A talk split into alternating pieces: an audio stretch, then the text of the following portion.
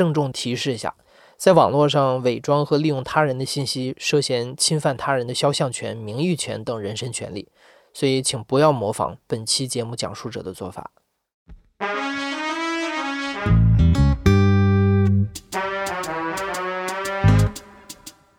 你好，欢迎收听故事 FM，我是艾哲，一个收集故事的人。在这里，我们用你的声音讲述你的故事。每周一、三、五，咱们不见不散。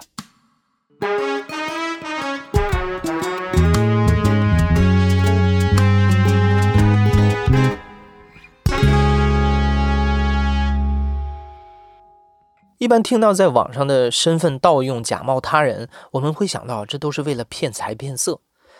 前阵子我们做了个征集，发现除了骗财骗色之外，还有各种五花八门的理由。就比如我们今天的第一位讲述者，他去假冒他人的理由，居然是为了正义。大家好，我是 TFBOYS 易烊千玺。其实我不是千玺，我叫阿顶。我的话，声音就是变声期过后就这样了。我说普通话就是这种感觉。阿顶有一个朋友叫兔子，是易烊千玺的粉丝。兔子告诉阿顶啊，阿顶的声音非常的像易烊千玺。有一次，兔子告诉阿顶，在一个易烊千玺的 QQ 粉丝群里，群主自称自己就是易烊千玺，以此来骗取群内粉丝的钱。阿顶当时灵机一动，让兔子把自己加进了这个 QQ 粉丝群里。然后等我点开了那个所谓的冒充千玺的群主的时候，主页面就赫然显示在我的面前：TFBOYS 老三易烊千玺。因为你进群的时候不是有一个群公告嘛，对吧？那群公告一弹出来，就赫然明显的就出现在你面前。他当时里面就写，就写要交钱就能进入这个重磅粉丝会，然后重磅粉丝会呢就是二十块钱入会。确认了这个群主是假冒易烊千玺，在骗未成年粉丝的钱之后，阿宁打算采取一些行动。这个所谓的群主呢，所谓的易烊千玺吧，我们叫他易烊千玺假。嗯，他有时候就在群里边发的那些消息，包括他，嗯，大家早上好啊，我现在在哪个哪个地方吃早餐，然后视频也没有，就跟你说我在哪个哪个地方吃早餐，一会儿还有节目录制，然后希望大家今天开心，没了，这就是可能一天的冒泡内容了。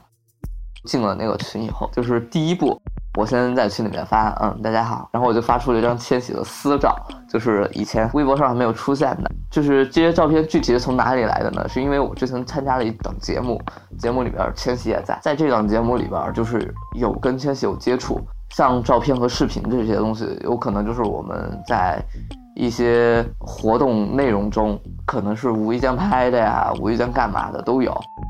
当然，这一切一切都是要先征得人家同意了，对吧？我告诉千玺说，可能是发给朋友看的。我说朋友很喜欢他，他们就说你发个语音听听，我就发语音出去了。大家好，我是 TFBOYS 易烊千玺。然后他们就 炸裂了，炸裂了，炸裂！了！各式各样的人就问，哇，好像啊，你是不是千玺分析什么的？那个群里面就开始热闹了，就觉得我才是真的千玺。他们就说。不会吧，这才是真的千玺吧？这个时候就开始跟我们的那个所谓的假千玺要对峙了。就是我在群里面发了以后，群里面的消息太多了，然后很多人都说要加我。我说其实吧，我没告诉你们，你们那个群主啊，哼，我觉得他是假的。然后那群主突然间出现了嘛，有可能看到了，群主就进来就说：“哎，你谁呀？”我说：“我易烊千玺。”呗，他是谁？他说。你是易烊千玺，那我是谁？我说我哪知道你是谁？你是谁？你不清楚呀？千玺甲就跟我讲，你这样你知道吗？是会违反各种各样的法律的，像什么肖像权，你知道吗？我说知法犯法都不知道是谁耶。然后一会儿群主没说话了，我也没管那群了，我也想的是来到我的 QQ 主页面，我就发现我那个联系人那一栏多了一些小红点，我点进去看，我一看，耶。这群主为啥加我了呀？这千玺甲为什么加我呀？然后我就同意了。千玺甲呢，他就跟我讲，他说：“兄弟，我发现你骗人有一套啊。”我说：“嗯，我没有骗人啊，我就是易烊千玺。”他来了句：“哟，你还玩上瘾了是吧？想不想跟我合伙？合伙干嘛？骗呗。”他说：“我以前让他们加什么重磅粉丝群二十块钱，你来了以后，我当胖虎，你当千玺，你享受拥戴。”胖虎大家众所周知就是千玺的那个助理，而且是贴身助理。我说滚吧！我不想贪这些便宜，我良心过不去，没话说了，就突然间给我来一句：“行，你要是把我这群搞垮了啊，你懂的，我会找到你的。”然后这个消息呢，我就会把这个图截下来，就包括他 QQ 号给他曝光，然后就说的是这个是一个骗子，他们就开始转这个东西了。然后一开始只是转群里边，许许多多的人都在那个群里面就唉声叹气的，原来是假的。到后期一千多人的群就散的散，走的走。后期的话，群主也没找过我了，群主也是像人间蒸发了一样。这事儿就算相当于就是告一段落了。当然，这样的事儿我做过不止一遍，有很多次。其实用的手法是一模一样的，最主要的是就是里面有许许多多就是涉世未深的一些未成年人，有很多都年龄都才在十二十三岁。嗯，我会觉得做一件事儿，怎么说一句话吧，就是帮人帮到底，送佛送到西。我个人感觉还挺好的吧，就是还是希望。大家理智推心吧。像阿鼎这种为了伸张正义而在网上假扮他人的，可能大家都和我们一样是第一次听说。如果你听过我们周一播出的那期节目《性别扮演》，我假扮女生在网上和三百个男人聊天的话，你对今天的第二位讲述者去假扮他人的理由应该不会感到陌生。这位讲述者也是出于想了解异性的心理而去伪装成异性和同性搭讪。不同的是，这个讲述者是个女生，他曾经用了一个多月的时间在交友网站上假扮成男生和姑娘们聊天。大家好，我叫福一，呃，我是大概一八年，大概二十二三的时候，我那个时候开始用一个交友软件，刷着刷着我。觉得说，我想换一个视角去了解一下男性在与女生交流时候的一个一个思维和视角。的，然后我就创建了一个，在他桌上创建了一个号，盗取了一个我的一个朋友，男生朋友，他是韩国人，盗取了他的照片，呃，并且我创建这个号的时候，其实我还是有一定人设在做的，因为那个韩国那个朋友他是做时尚的，盗取了他第一个是跟朋友在一起聚会的一个图片。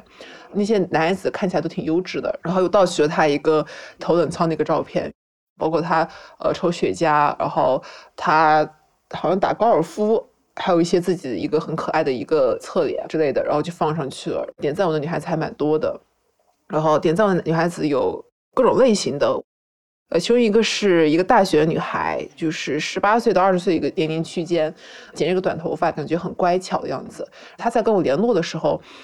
她非常的娴熟且主动，当时我就嗯，就是觉得感觉跟他的表面反差有点大。然后他全程都是那种就是非常贴上来的，就小哥哥怎么怎么着啊，最近真的很很想见你啊，怎么怎么就非常非常主动。他主动到就那一刹那间，我能感受到作为男性会遇到女性如果非常的贴上来的有一些烦躁感。然后这个女孩子突然间贴过来，我会觉得好像。我对他没什么可探索的了，然后他在不停不停贴，我就觉得，哦，行吧，我该怎么去处理这段关系？我不知道该怎么办。那他变成一个麻烦，我所以我会有点烦躁。在现实生活中，如果一个男生对我非常主动的话，我不会感到那么的烦躁。别的女孩子稍微有点欲，就是欲擒故纵的那种状态，我还蛮想接着聊下去的。这个女孩子还不不理我，哎，看我，我得再展示一下我的什么价值可以吸引到她。我觉得那我可能是不分享一个我开什么车的照片给他，再吸引一下他。然后他哎，他理了一下，我觉得嗯，好开心，好开心。然后他结果他又抛出一个更有意思的东西，我觉得好像我我得再征服一下他。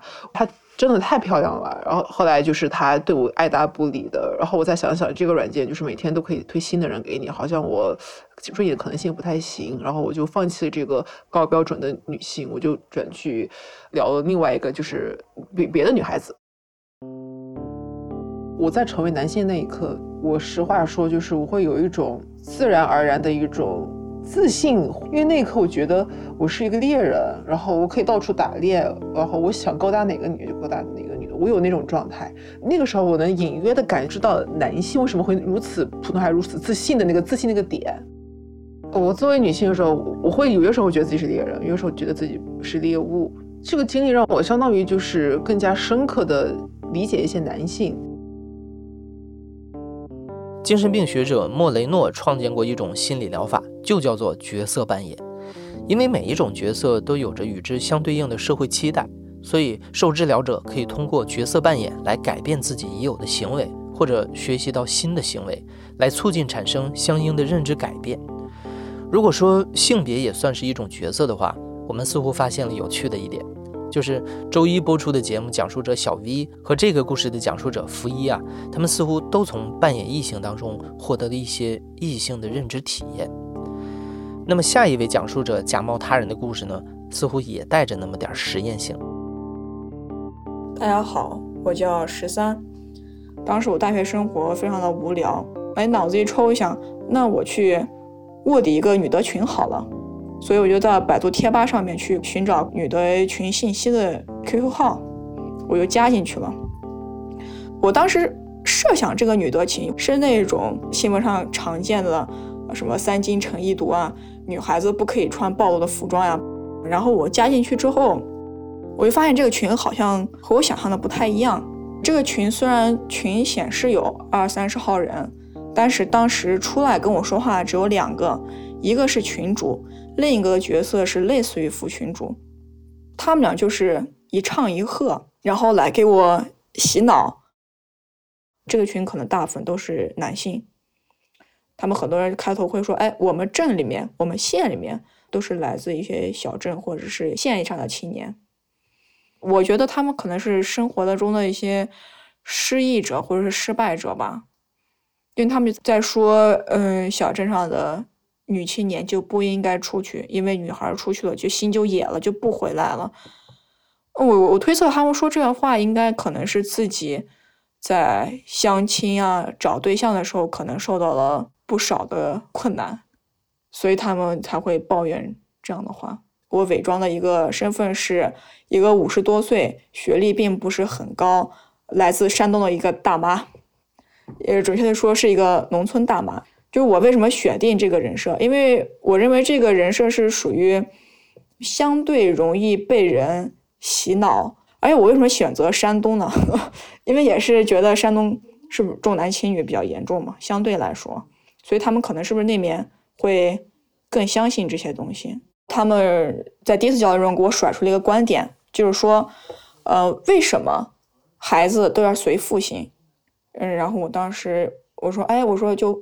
装傻充愣，我说：“哎，为什么呀？”他们就说：“因为只有男人才有 Y 染色体。”啊！我当时心里面我都是震惊。我说：“且不论这个东西它的其科学性以及是不是真是这样，但是他们之间是完全没有因果关系的呀。如果说是只有男人有 Y 染色体，那么儿子随爸爸姓，那很正常。那女孩完全没有 Y 染色体，她为什么要随爹姓呢？”但是我又不能抛出这样的问题，呃，我是一个学历不高的大妈，我连 Y 染色体是什么都不知道，我怎么能抛出这样的问题呢？是因为这个群主的资料显示是一个二十多岁的小男孩，我会说小伙子你怎么懂这么多呀？什么是 Y 染色体啊？还得给我讲什么什么是 Y 染色体？呃，不识破的细节就是第一个一定是装傻充愣，因为你不能显示出你有太多的学识。第二就是还有非常重要就是。一定要压住内心的熊熊燃起的吐槽之魂，千万不能反驳他们，他们还是有一定警惕心的。比如说，哎，老师，我觉得你说的这样不对，嗯，他们会立马把你踢出去的。就是我跟他们之间的对话，我是缓了。比如说，他们说一段一个观点，我特别想喷他们，我就会掉下手机，冷静两分钟，我再过来跟他们说话。有一个下午说的还挺久的。哦，我不夸张的说，我真的是生理性恶心，就是头晕恶心，也没有太顺着他们来，但不是反驳，而是我说，哎，老师，为什么是这样的？哎，老师，为什么是那样的？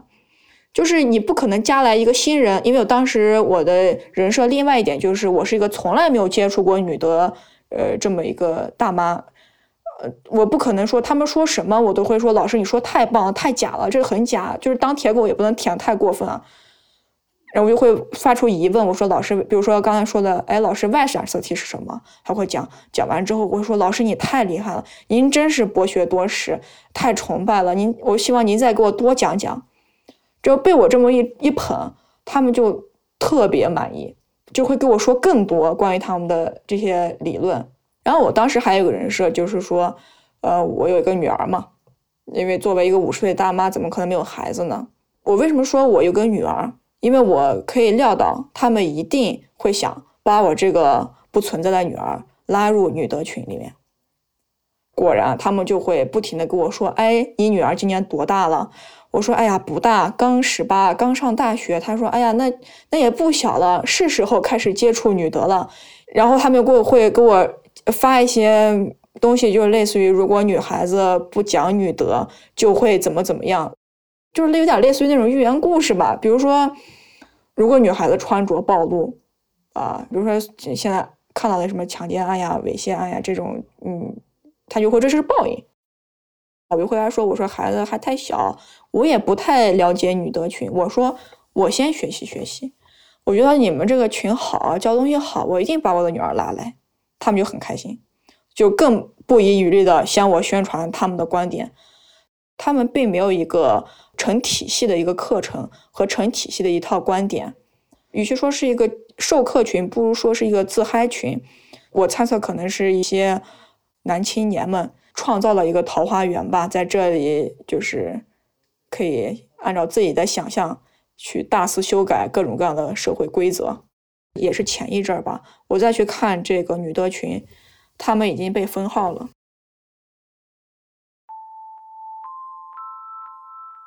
说了那么多假冒他人身份的故事啊，我们终于也收集到了一个被他人假冒的故事。下一位讲述者小张，他不但被人在网上假冒，而且对于整件事情的纠因，他至今都感到很迷惑。这一切都要从小张有一天在自己小红书账号上收到了一条私信说起。三月的时候收到一条私信，他问我有没有听说过这个叫 的 app，就是一个交友网站。我说听说过，但是我从来没有用过。然后他就又问我说有没有和别人打赌，他就发给我几张截图，是他和另外一个女生的聊天记录。截图里就看到很多这个女生发我的照片，然后这些照片都是我偷在社交平台上的。这个男生就在讲他们网恋的经历吧，感觉陷得很深，爱得很真。我就跟这个男粉丝说，这个女生是冒充我的照片。这个男的真的很奇怪，然后还帮这个女生说话。即使有的时候这个男生也觉得看不清她，他也决定相信她。他说两个人会结婚，然后。告诉我说，每次想跟这位女生线下见面的时候，女生就会以各种理由搪塞。我当时是很感觉很震撼，就是真的是很疑惑。冒充我的女生有发一些我的照片，说一些比如说给你下一个猛药，今晚让你辗转难眠这种话，我就觉得很恶心。我觉得我自己可以把照片分享出来给大家看，但是如果你就是让我的照片有这个目的、有这个意图的话，我就觉得很难接受。这个男生就告诉我，盗用我照片的女生是我现实生活中的朋友。呃，我再去问他这个女生叫什么名字的时候，这个男生就说不能告诉我。想保护盗用我照片的这个女生，这个女生当时被拆穿了之后，因为这个男生看到我微博了嘛，我微博上发了很多我和我男朋友的合照，呃，然后这个男生就截图发给这个女生问说，嗯，你对我说的话都是不是真的？这个女生就回复他说：“这个人并不是我，我也不是我。说一开始本来是游戏，一开始错了就停不下来了。我一直在找机会告诉你，但是就是找不到机会。”然后这个女生就撒了一个更离谱的谎。这个女生说和我现实生活中认识，我和这个女生打了一个赌，说交换照片，赌谁能先勾搭到小哥哥。而且就因为他说的这一句话，我就排除了我身边的朋友，因为我身边朋友不会说这种话。我觉得他们两个聊天的状态有点像高中生。这个男生就说他还很喜欢这个女生，不想伤害她，我就想看看他还要搞什么幺蛾子。这个男生觉得，一方面这个女生很变态，另一方面又觉得这个女生对他是真诚的。我也讲过，说这个女生是不是想找一些有点漂亮的女生的照片，然后来骗这个男生网恋。但是我觉得，如果说你真的觉得自己不是很好看，不敢去在现实生活中接触一些男生的话，那你网恋又能得到什么呢？对不对？